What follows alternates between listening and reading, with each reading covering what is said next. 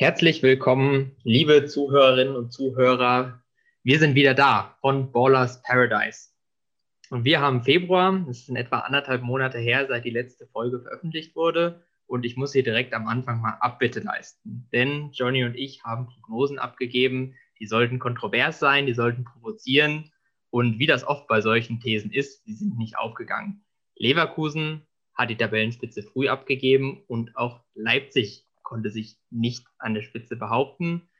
Ja, es ist wieder das gleiche Spiel. Die Bayern sind oben und wir haben heute eine kleine Änderung für diesen Podcast. Denn der Johnny, der steckt nach wie vor knietief in Arbeit und es ist natürlich schwierig, vor allem wenn man im Kochbereich am Wochenende arbeitet und nicht mal Zeit hat, die Spiele zu gucken. Dann kann ich das durchaus verstehen. Dann ist es auch irgendwie schwierig, da sich eine fachkundige Meinung zu bilden.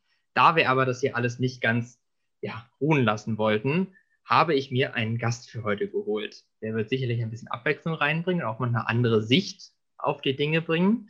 Hi Philipp, wie geht's dir? Ja, hi. Danke erstmal für die Einladung. Freut mich, dass ich Johnny hier ersetzen kann. Mir geht's gut soweit. Alles super. Hab mich über das Frankfurt-Spiel heute sehr gefreut. Das war schon mal ein sehr angenehmer Start in den Tag, beziehungsweise Mitte des Tages. Und ja, freue mich jetzt hier mit dir zu sitzen. Ja, sehr cool. Das ist natürlich eine super Sache für diese Folge. Wir sitzen hier zu zweit und haben beide sehr viel zu lachen, was Fußball angeht. Wolfsburg auf Platz 3, Frankfurt auf Platz 4. Ich glaube, das gab es noch nie, dass beide unsere Vereine so weit oben standen, gemeinsam. Ja, muss ich echt sagen. Also, das ist schon, schon überraschend gut dieses Jahr. Da sind wir da sind wir echt mal gut dabei. Sonst immer einer von beiden eher mit Problemen. Gerade Frankfurt sehr oft oben oder auch unten und Wolfsburg ja sowieso auch die letzten Jahre immer mal wieder mit der Relegation gekämpft. Ja, das stimmt. Aber, da Aber das ist ja das Gute. Wir sind ja leidensfähig und da ist das umso schöner, wenn man jetzt mal was zu feiern hat. Ne? ja, wer weiß, vielleicht spielen wir dann beide nächstes Jahr Champions League zusammen. Das wäre doch auch schön. Das wäre der Hammer. Herbst 2021. Man darf vielleicht sogar wieder in die Stadien gehen, davon kann man ja träumen. Und dann beide Champions League, vor allem in Frankfurt. Ich erinnere mich an die geilen Europa League-Spiele. Und klar, die Hymne da ist ja auch super. Aber eine Choreo im Waldstadion und die Champions League-Hymne, kannst du eigentlich schon mal Karten vor, vorreservieren. Ja, muss ich schon sagen, wenn irgendwie das erste Spiel mit Fans Champions League Auftakt gegen Barcelona oder Real Madrid ist, das wäre schon, das schon ein absoluter Traum, wenn man da dann noch im Stadion ist. Ja. Das will man mehr. Was glaubst du denn so in den letzten Wochen? Was war denn der ja, entscheidende Wendepunkt, der die Saison der Frankfurter noch auf so eine erfolgreiche Linie gebracht hat?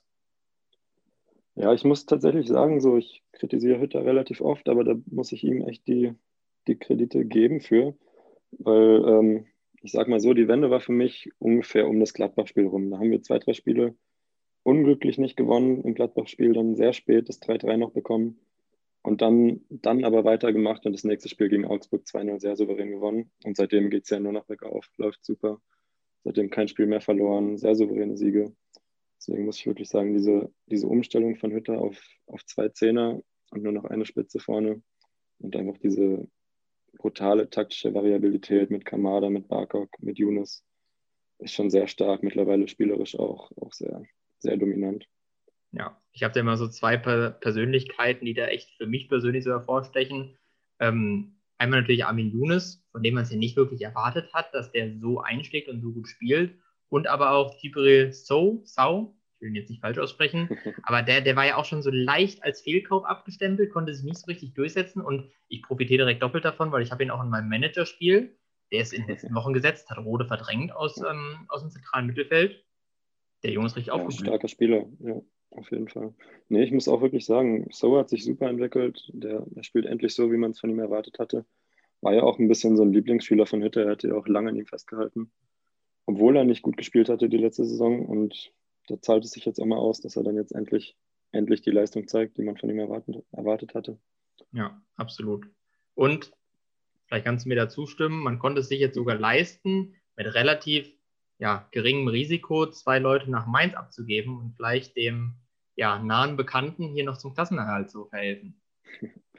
Ja, ich meine, Mainz hat, hat uns letztes Jahr oder vor zwei Jahren, ich weiß nicht mehr genau, in die Europa League geholfen mit dem Last-Minute-Sieg gegen Hoffenheim. Dann helfen wir jetzt vielleicht beim Klassenerhalt. Stimmt, da war ja was. Ja, genau. Nee, aber ich muss wirklich auch sagen, ich war eigentlich sehr, sehr happy mit der Transferperiode, weil wir total viel Kosten gespart haben. Einen Cord, einen Da Costa, den, das, den vermissen wir nicht wirklich.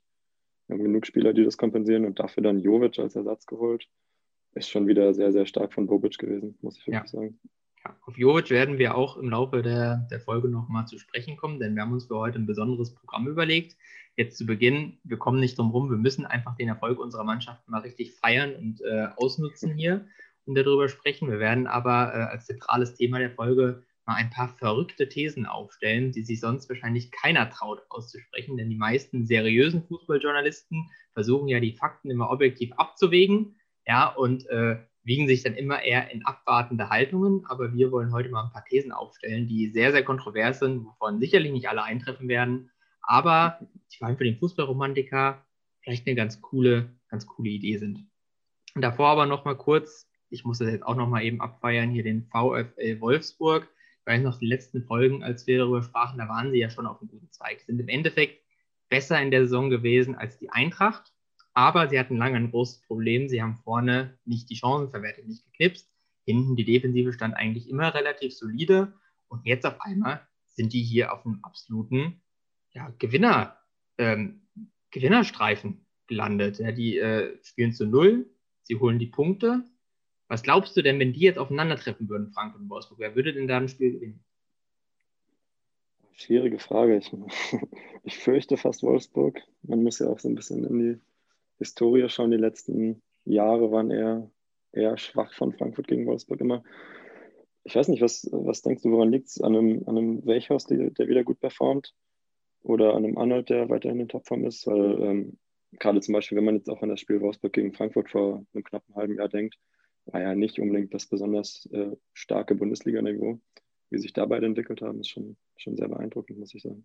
Ja, also ich persönlich glaube, dass vor allem die gute Fitnesslage der Spieler, ja, es ist kaum jemand verletzt. Ähm, Glasner kann auf alle Stammkräfte zurückgreifen. Das ist ein Riesenvorteil, der zu diesen selbstverstärkenden Effekten im positiven Sinne führt. Denn Arnold war die letzten Jahre immer schon ein Führungsspieler. Ja, der ist da wirklich gesetzt und der Kopf der Mannschaft. Wechhorst vorne ist jetzt in seiner dritten Saison, hat also auch schon verlässlich geliefert in den letzten zwei Jahren und tut das weiter. Hinten in der Abwehr haben sie mit J. Anthony Brooks, jetzt muss ich überlegen, seit zwei oder drei Jahren den designierten Abwehrchef. Für mich sind es diese Kleinigkeiten, die dazugekommen sind. Xaver Schlager, der die ganze letzte Saison eigentlich verletzt war und dann so ein bisschen im Formtief hang, der kann jetzt endlich mal das zeigen, was ihn, glaube ich, ursprünglich auch nach Wolfsburg gebracht hat, diese Talente, diese Räume zu erlaufen, diese Aggressivität im Spiel, auch dieses offensive Denken, der ist halt der perfekte Gegenpart für Arnold. Viel besser als Gila war, deswegen jetzt auch eben die veränderte Startelf. Das macht ihn, glaube ich, so erfolgreich. Dazu noch Baku als Außenverteidiger. Und, das ist, finde ich, die größte Überraschung, Gerhard, der sich jetzt auf einmal auf der 10 festgespielt hat. Das hat ja kaum einer erwartet. Aber für mich als Wolfsburg-Fan passt das wie die Faust aufs Auge, weil was ich für die Mannschaft immer als super kontraproduktiv ansehe, sind Spieler, die ähm, keine gute Arbeitsanstellung auf dem Platz haben, die zwar gut kicken können, davon hat der Wolfsburg in den letzten Jahren immer genug, die aber keine Zweikämpfe gewinnen, nicht genug laufen. Jonas Mali ist da für mich immer so ein Negativbeispiel gewesen, der im Endeffekt nicht in diese ähm, Mentalität passt, die die Mannschaft aber braucht, um erfolgreich zu sein.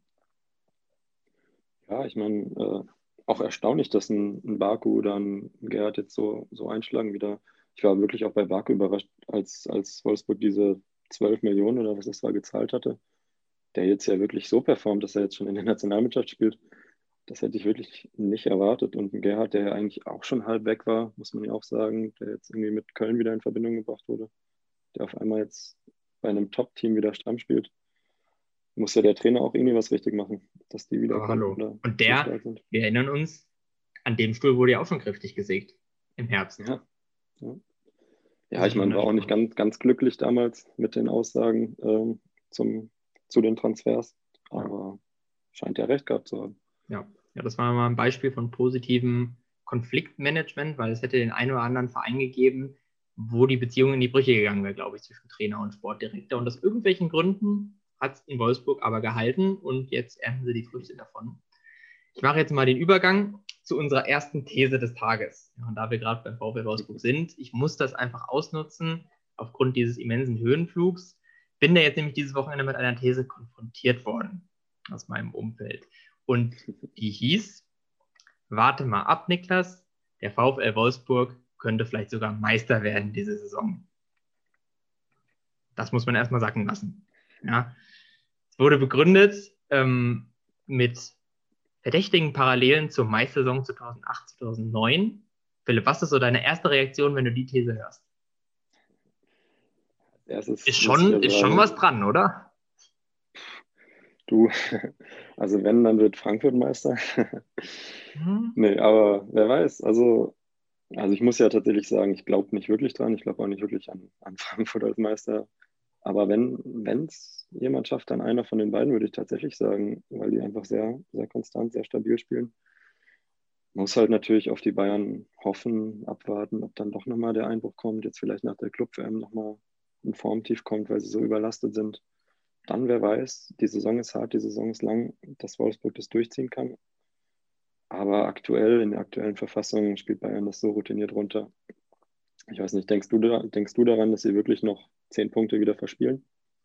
Ja, es ist, ist eine Sache, die ich vor allem im ersten Moment erstmal abgetan habe, als da wollen wir mal gar keine falschen Hoffnungen hegen. Das liegt aber auch ein Stück weit daran, dass ich als Wolfsburg-Fan auch gezeichnet bin ja, von vielen Niederlagen, von fast Abstiegen. Und da ist man, glaube ich, von Natur aus etwas pessimistischer. Im Endeffekt ist ja die Frage, die wir uns stellen müssen, können sie diese Form konservieren aus den letzten Wochen? Denn ich bin der Meinung, das trifft, glaube ich, auf beide Mannschaften zu. Die holen gerade das Maximum aus dem raus, was der Kader bietet. Und da muss man mal überlegen, beide Mannschaften haben natürlich keine Dreifachbelastung. Frankfurt hat sogar nur noch die Liga, Wolfsburg immerhin noch den Pokal. Es sind natürlich noch, ich glaube, 13 oder 14 Spieltage zu spielen. Das ist eine extrem lange Zeit. Also es muss auf jeden Fall viel zusammenkommen. Das würde ich schon sagen. Ja, sehr, sehr viel wird sich, glaube ich, in diesen April-Mai-Wochen entscheiden, wenn zumindest Frankfurt bestimmt vier, fünf, sechs Spitzenspiele am Stück hat, mit, mit Leverkusen, mit ähm, Dortmund, mit auch Wolfsburg dann natürlich. Wenn man gut durch diese Phasen kommt, ähm, dann wer weiß, dann kann man das natürlich schaffen, weil ich glaube, gerade zum Ende der Saison hin, wie du gesagt hast, ohne die, ohne die Dreifachbelastung oder dann mal sehen, wie lange die Doppelbelastung noch hält, äh, ist das natürlich ein Riesenvorteil, gerade gegenüber Vereinen wie Leverkusen oder Leipzig. Ja, jetzt mal angenommen, ich kenne da die, die Wettquoten nicht, aber wie viel Geld wärst du bereit, auf diese These zu setzen, dass entweder bei dir Frankfurt oder bei mir Wolfsburg Meister wird? Ich glaube, bei mir wären es, ich meine, so ein Zehner würde ich wahrscheinlich schon setzen, weil im Falle von Gewinnen hast du, glaube ich, einen super, super, super, super Verdienst gemacht. Ja, einen Zehner würde ich auf jeden Fall setzen. Den würde ich aber auch vor jeder Saison setzen, glaube ich. ja, gut, das stimmt. Ich aber erinnere mich an, an das Mal, wo Leicester, Leicester City in England Meister geworden ist, hat doch auch ein Kerl, glaube ich, ja, sehr viel, sehr viel, sehr viel Geld gemacht. Zehntausende von Dollar, ähm, Pfund. Ja, gucken wir mal, ne? Es dürfte spannend sein. Ja, ich bin gespannt. Also, ja. ich bin ja, also ich wäre ja tatsächlich auch einfach schon sehr glücklich, in der Champions League zu spielen, muss ich wirklich sagen. Wir müssen ja nicht direkt Meister werden. Ja. Kann man dann ja irgendwie in den nächsten Jahren nachholen. ja, stimmt. Ja, ich meine, das ist eine verrückte Saison in irgendeiner Weise. Das Einzige, was wieder Konstanz bietet, ist, Schalke spielt schlecht und Bayern steht oben. und im Endeffekt sind natürlich die Leipziger immer noch vor uns beiden. Und das ist eine Mannschaft, die in den letzten Jahren schon bewiesen hat, dass sie sich da nicht so einfach verdrängen lässt. Im Vergleich zu Dortmund beispielsweise, die, ja, wo die Inkonstanz fast nichts Neues mehr ist, ähm, gibt es natürlich schon noch Vereine, die da berechtigte Ambitionen haben, auch uns von Platz 3, 4 wieder zu verdrängen. Gladbach, Leverkusen, das gehört natürlich auch so weit dazu. Ja, das wird auf jeden Fall ein, ein harter, langer Kampf. Ja. Für, für alle von diesen. Wir können die These ja, natürlich mal ein bisschen weiterspinnen. Das ist eine super Überleitung, die ist mir gerade eingefallen. Und zwar gehen wir mal davon aus, Frankfurt, die rasieren alles weg bis zum Ende der Saison. Ob sie meist werden oder nicht, sei dahingestellt. Sie schließen aber auf jeden Fall super gut ab, mindestens der Champions League. Könnte es nicht sein, dass die Jovic einfach behalten und von Real wieder zurückkaufen als neues Spitzenteam in Deutschland? Ja, das, das Problem an der Sache ist für mich so ein bisschen, dass wenn Jovic beziehungsweise die Eintracht jetzt natürlich super erfolgreich die Saison zu Ende spielt, dass Real dann wahrscheinlich sagt, ja gut, dann versuchen wir es nochmal mit ihm. Das ist so ein bisschen so der, das Dilemma. Wenn Jovic jetzt die Saison nicht gut spielen würde, dann hätte man vielleicht eine Chance zu sagen, okay, für Real hat es keinen wirklichen Sinn mehr, ihn zu behalten. Wir geben ihn günstig an die Eintracht zurück haben weiterhin eine gute Beziehung zu Frankfurt und schauen mal, wen wir sonst verpflichten. Aber so ist natürlich, wenn Frankfurt dann irgendwie Zweiter, Dritter wird, Jovic schießt noch acht Tore, sage ich mal, da muss man natürlich schauen, ob, ob Real damit sich reden lässt. Zumal man ja auch sagen muss, durch die, durch die Corona-Pandemie, Frankfurt geht es wahrscheinlich besser als vielen anderen Vereinen, aber dann irgendwie 30 Millionen in den Spieler zu investieren, das wird schon, schon schwierig. Würdest was, du denn was, den was, Deal eingehen? Würdest du denn den Deal eingehen, André Silva nach Madrid zu geben und dafür Jovic als verlorenen Sohn wiederzunehmen? Ehrlich gesagt, nein. Ich finde, Silva, Silva hat einfach konstanter schon in seiner Karriere gezeigt, dass er, dass er performen kann. Und okay. Lovic, der hatte eine halbe gute Saison bei uns, wenn man mal ehrlich ist. Da hat er natürlich unfassbar performt, ist einfach ein totaler Publikumsliebling. Kostic blüht enorm durch ihn auf. Aber Silva ist momentan für mich der zweitbeste Stürmer der Bundesliga. Deswegen muss man wirklich. Ist er das nach Toren auch? Ich glaube schon. Ne? Er hat heute, glaube ich, sein 17. Saisontor geschossen. Dann müsste er Zweiter mit sein. Ja. Ja, das ist dieses Jahr eh sensationell, dass es so viele Stürmer gibt in der Bundesliga, die alle so viel treffen. Lewandowski ist ja mal wieder eine Liga für sich und trotzdem gibt es eine ganze Riege. Wehorst, André Silva, Erik Haaland, selbst Kramaric ist, glaube ich, auch relativ weit oben.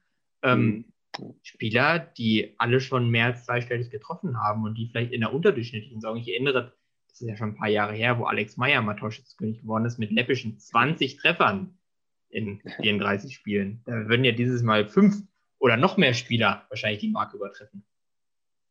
Ja, das stimmt. Die Saison ist wirklich sehr, sehr dominiert von, von Spitzenstürmern. Fast, ja. fast jedes dieser Top-Teams hatte einen, der, der regelmäßig sehr, sehr viel trifft und das Team mehr oder weniger dadurch durchpusht. Ja, das stimmt. Und die wenigsten davon äh, sind für die deutsche Nationalmannschaft spielberechtigt, was uns direkt zur nächsten äh, Thematiken, äh, thematischen These bringt. Thema Nationalmannschaft und Europameisterschaft, die dieses Jahr ansteht.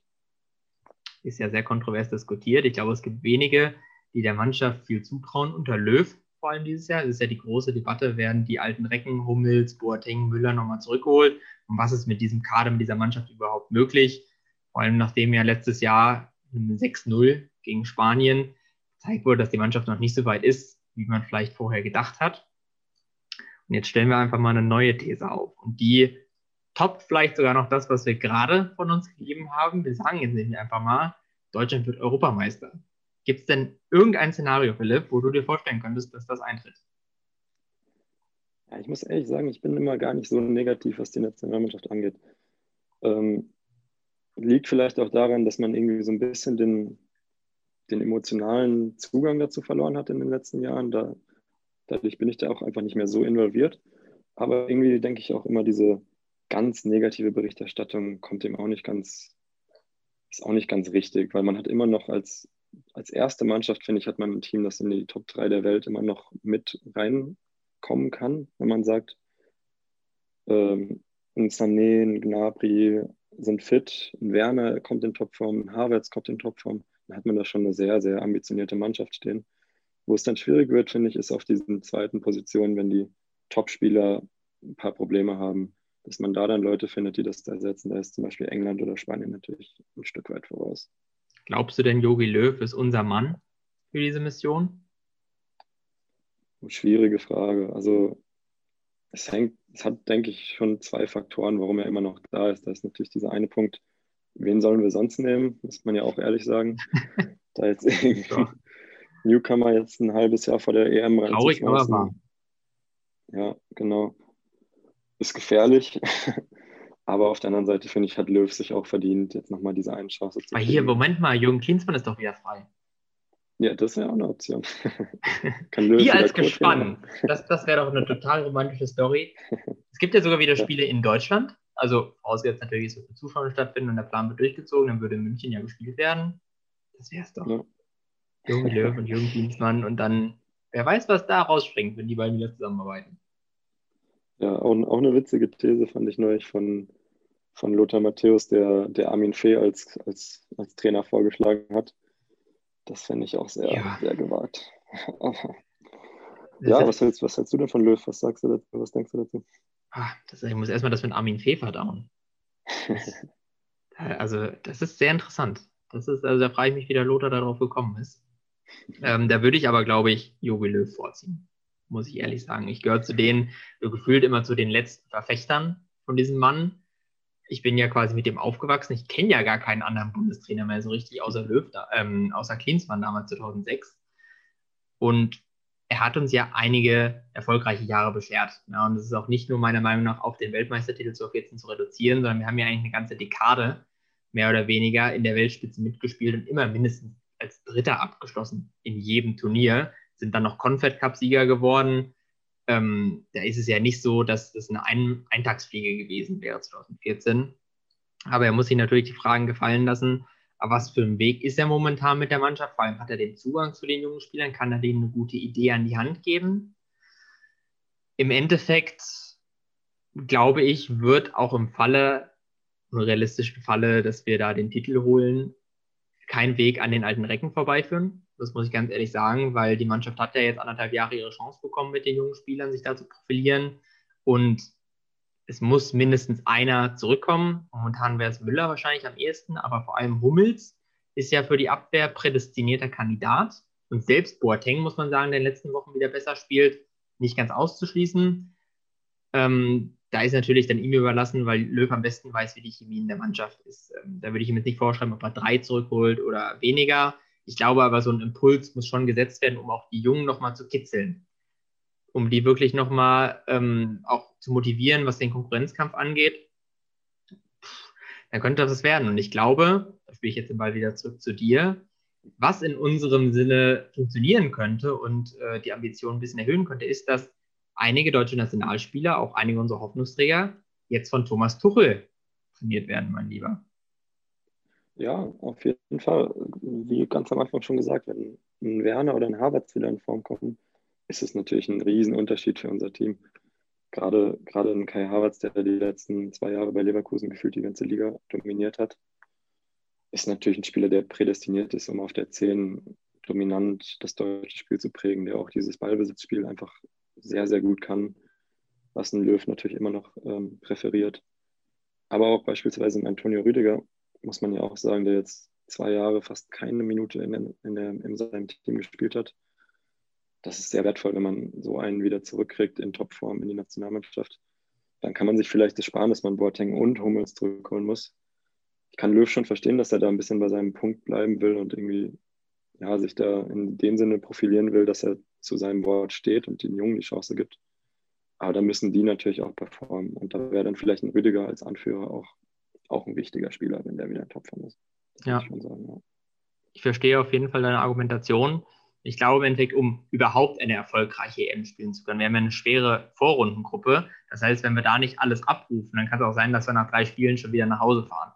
Im Endeffekt kommen da, glaube ich, diese verschiedenen Sachen zusammen, dass wenn Tuchel unsere eigentlich prädestinierten Starspieler in Form kriegt, ist das vor allem offensiv viel wert. Da wird man, hoffe ich wirklich darauf, dass man dann einen Unterschied sehen wird, dass sich die Spieler jetzt im halben Jahr unter Tuchel echt nochmal weiterentwickeln können, weil für mich ist das ein Titeltrainer, der bisher an allen Stationen die Spieler wirklich auf ein sichtbar anderes Niveau gehoben hat. Und das ist genau das Richtige, was die beiden in Chelsea jetzt, glaube ich, brauchen. Dazu kommt aber auch noch, dass beispielsweise ein Emre Can, der für mich in Dortmund noch deutlich underperformt, der für mich eigentlich vor der Saison so der absolute Leader in der Mannschaft gewesen ist. Der ist jetzt im besten Fußballeralter Mitte 20, hat bei Liverpool und Juventus eine wirklich tragende Rolle teilweise gespielt. Das müsste jetzt eigentlich sein Karriereschritt sein, Dortmund wirklich international zu führen. Das macht er leider nicht momentan. Das wäre aber so eine kleine Stellschraube, die uns, glaube ich, in der Nationalmannschaft extrem helfen würde, wenn der sein ganzes Potenzial als Leader im Mittelfeld wirklich abrufen könnte. Ja, ich glaube, es ist super wichtig, dass man einen zweiten Spieler neben Kimmich im Mittelfeld hat, der einfach führend vorangeht. Deswegen, ich denke auch, dass es sehr stark darauf ankommt, was auch Dortmund und Bayern in den nächsten Wochen oder Monaten machen, wie die Form bleibt. Gerade auch Bayern, wie, ein, wie eine Mannschaft, die jetzt ein Jahr lang das gewonnen hat, die aber auch müde wirkt, muss man ja auch ehrlich sagen, performt, ob ein Goretzka, ob ein Kimmich in der Form bleiben, davon hängt es im Endeffekt für mich ab, ob, ob auch die Nationalmannschaft eine gute Rolle spielen kann. Weil ja. wenn Bayern nicht in Form ist, kann auch die Nationalmannschaft nicht in Form sein. Und ja. das kann auch ein Emre Can zum Beispiel dann nicht, nicht ändern, auch wenn er ein wichtiger Spieler werden könnte. Da hast du schon recht. Ja. Mhm, ja. ja, das hat sich in der Vergangenheit ja immer gezeigt dass die erfolgreichsten ja. Jahre und die erfolgreichsten Turniere auch immer mit äh, erfolgreichen Bayern-Spielern waren. Da hast du schon recht.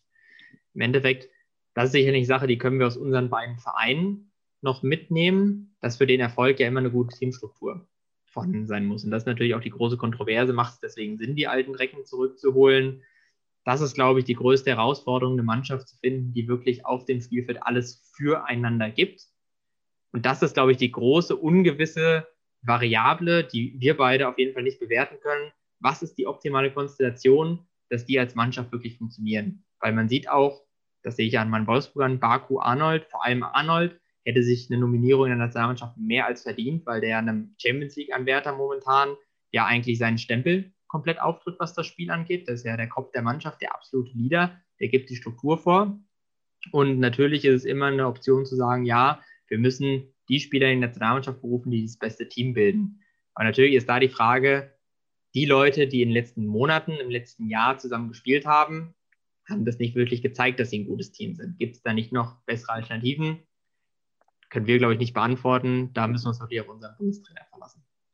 Ja, ich meine, aber das sind doch so Sachen, wo man sich fragen muss, warum man den Müller nicht nominiert, der ja erwiesenermaßen in Bayern einen riesen Teil dieser Teamchemie spielt, würde ich sagen. Wenn man es jetzt gerade in diesen Spielen ohne Zuschauer, hört man ihn ja ununterbrochen reden, ob er da nicht in der Nationalmannschaft auch wirklich eine Rolle spielen könnte.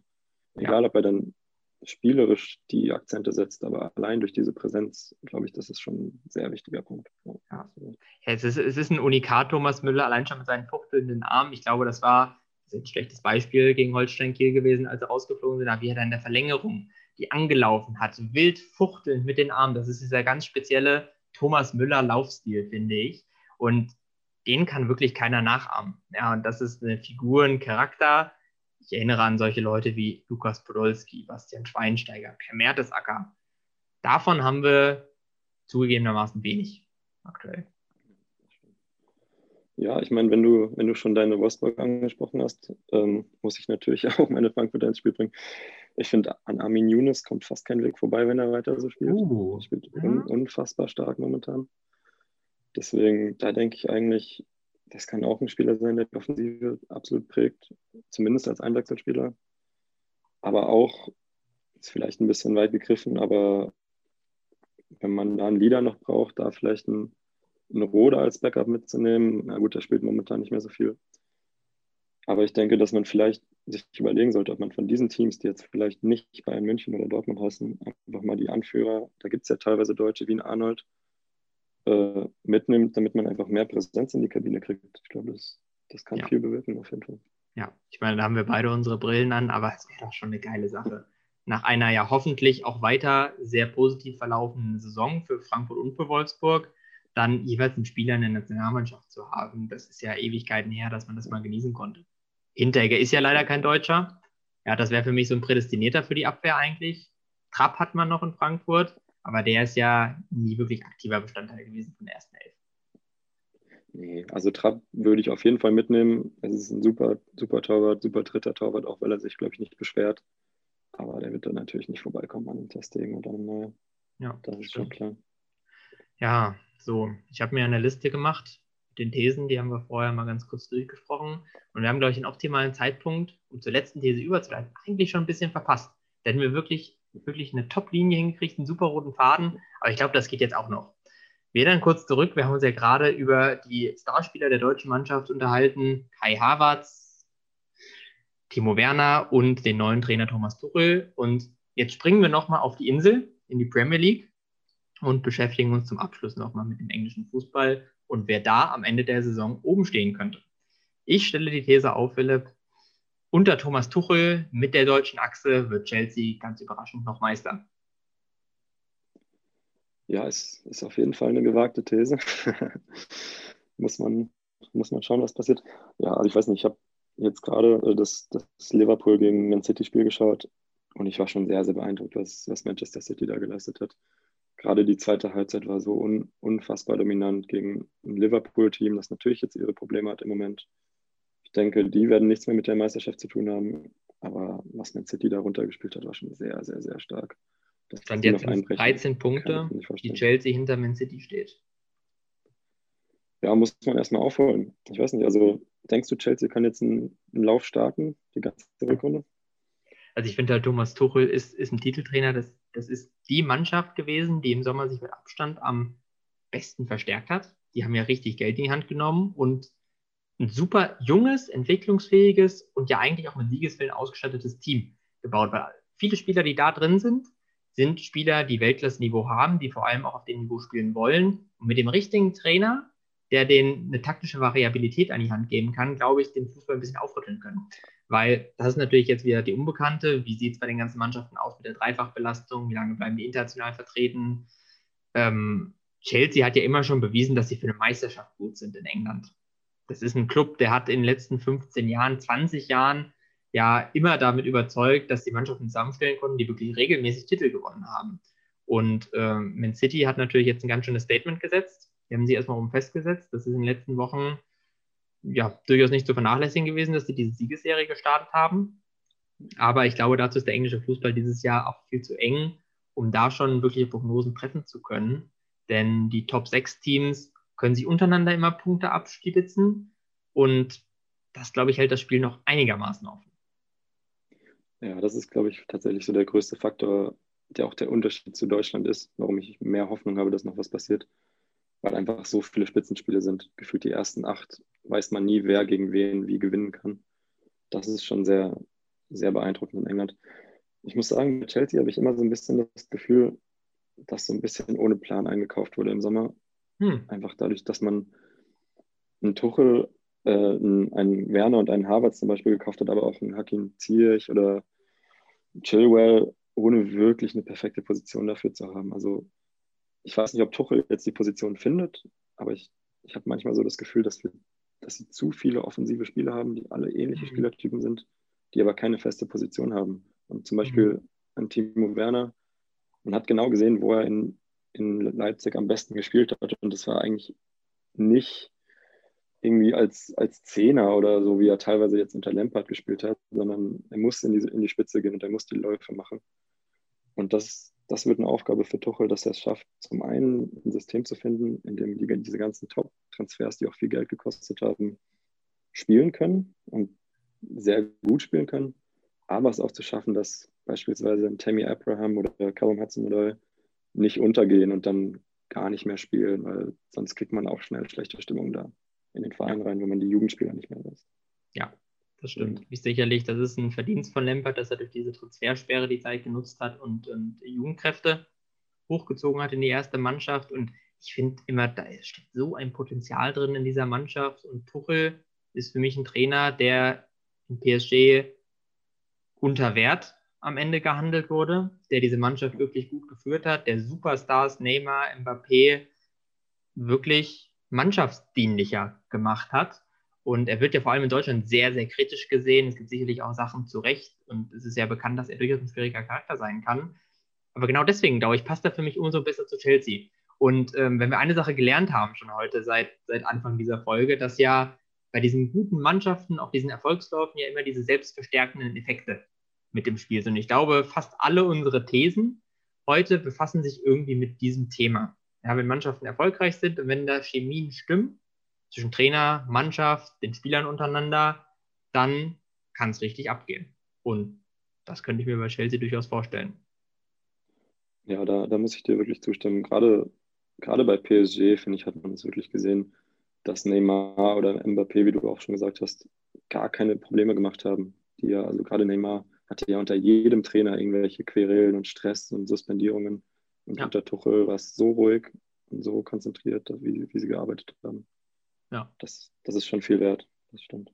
Wir dürfen auf jeden Fall gespannt sein. Ja, es ist natürlich klar, am Ende des Tages steht immer noch ein 13-Punkte-Unterschied da und Man City ist auch alles andere als schlecht in Form. Das ist wiederum, glaube ich, anders als in Deutschland.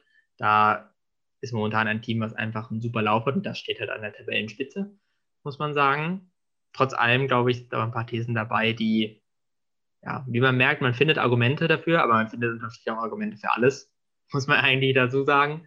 Aber das wäre natürlich eine Sache. Wenn auch nur eines davon eintrifft, gewisse Erfolgsmuster sind da sicherlich zu sehen. Ja, ich bin gespannt. Es wäre wär an sich ganz schön, wenn man mal in der einen oder anderen Liga oder bei der M dann Überraschung sieht. Ja. Ob es jetzt Deutschland ist oder ob es Chelsea oder Wolfsburg oder Frankfurt ist. Ich würde mich über alles alles ja, das stimmt. Und ich meine, wer weiß, je nachdem, wie Man City abschließt, im Sommer werden sie wahrscheinlich immer noch ein Ass aus dem Ärmel ziehen können und vielleicht Messi verpflichten. Das wäre natürlich auch wieder ein Hammer. Aber da brauchen wir, glaube ich, gar nicht mehr so viel uns drüber die Köpfe zu zerbrechen, denn wir haben jetzt schon die vorigen Thesen einiges diskutiert, einige spannende Argumente gefunden. Aber das noch so als kleiner Abschluss. Das würde ich aber als die am wenigsten kontroverse These, ehrlich gesagt, bezeichnen, oder Philipp, dass Messi vielleicht nach Man City wechselt im Sommer? Ja, ich glaube nicht so wirklich dran. Also ehrlich gesagt wird er wieder bei Barcelona verlängern, meiner Meinung nach. Weil die Ach, es ihm schon, schon wieder so hinkriegen, dass er bleiben will. Man merkt ich hätte da, glaube ich, sogar nicht nur 10, sondern noch 20 Euro drauf gesetzt. Dass er wechselt? Ja. Ah, ich weiß nicht. Es gab so oft jetzt die Gerüchte und ehrlich gesagt, es ist einfach sein Heimatverein.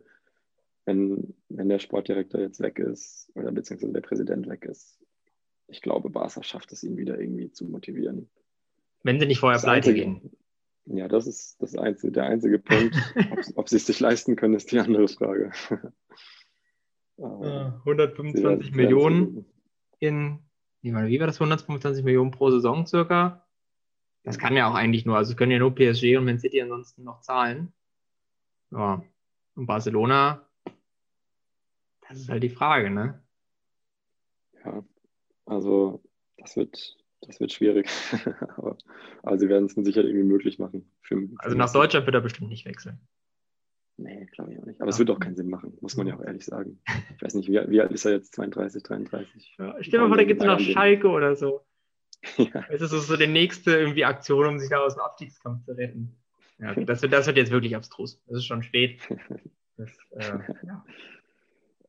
Die haben erstmal Hundelar, das ist auch okay. Ja, ja, das Schalke ist ein ganz anderes Thema. Das, oh Gott. Das brauchen wir heute gar nicht mehr anreißen. Ja, liebe Zuhörerinnen, liebe Zuhörer, wir hoffen, es hat euch Spaß gemacht, mal wieder uns zu lauschen bei unserem Fußball-Talk. Wir hoffen, dass wir jetzt endlich mal wieder ja, ein bisschen Schwung reinbringen konnten in eure Fußballdiskussion, die vielleicht ein bisschen belebt haben. Und ich bedanke mich bei dir, Philipp. Du warst ein sehr angenehmer Gesprächspartner. Hat Spaß gemacht. Ja, danke, danke. Das freut mich doch. Alles klar. Dann schauen wir mal, wie die nächsten Wochen sich entwickeln. Mal gucken, ob in der nächsten Folge dann wieder Abbitte geleistet werden muss. Ja, wir werden sehen. Und bis dahin wünschen wir euch erstmal eine angenehme Zeit und viel Spaß bei Fußball.